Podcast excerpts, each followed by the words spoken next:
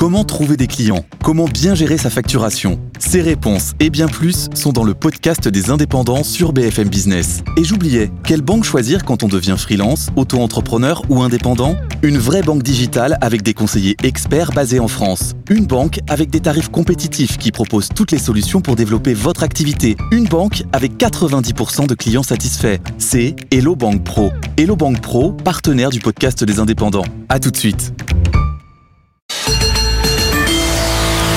Et on retrouve Antoine Larigauderie euh, depuis effectivement Euronext à Paris. Antoine, c'est plutôt stable. Il y a des signaux haussiers, mais c'est quand même complexe. Oui, parce que si on regarde bien le bilan d'hier, bon, il n'est pas mauvais du tout. Hein. Plus 0,56%, des positions consolidées sur les 7400 points, un bilan positif sur une semaine, mais toujours deux sujets de fâcherie. Déjà des volumes d'échanges qui restent vraiment faibles. 2 hein. milliards et demi d'euros d'actions euh, négociées hier sur le CAC, alors que tous les voyants étaient ouverts et qu'on avait de vraies impulsions euh, haussières. Ça a quand même quelque chose de, de vexant.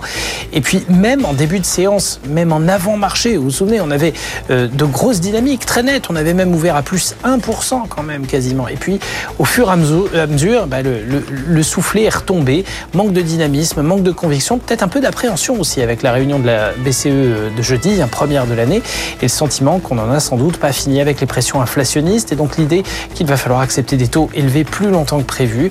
Ça capte vraiment les intentions acheteuses, même si les valeurs de croissance étaient clairement chouchoutées. Hier à Paris, on avait euh, de l'industrie aux avant-postes, avec Alstom qui signe la plus forte hausse du jour, mais aussi et surtout bah, derrière toute la tech européenne, les Dassault Systèmes, les Capgemini, ST Micro, euh, mais pas assez pour tirer le CAC 40 plus haut. Donc pas trop de mouvements à prévoir pour le CAC 40 à l'ouverture. Hein. On repart dans une optique de marché à petits pas avec les 7400 comme niveau d'équilibre.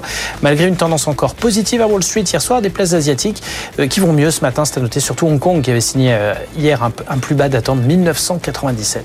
Ça va quand même un petit peu mieux ce matin. Antoine, on continue à surveiller les taux, mais le pétrole aussi aujourd'hui.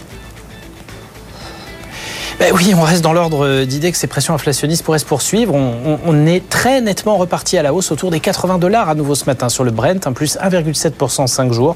C'est graduel, mais c'est très net. Alors à chaque fois, quelque chose euh, provoque des, conséquences positives. On sait que ça va pouvoir faire repartir euh, nos valeurs pétrolières et parapétrolières à Paris. Et vu la pondération totale dans le CAC, ça va nous aider à maintenir une tendance positive. Mais c'est compliqué à arbitrer un peu plus long terme. Euh, ça plus l'effet taux, effectivement, ça fait beaucoup. Et malgré la petite détente hier en fin de séance, le 10 américain reste quand même largement au-delà des 4%.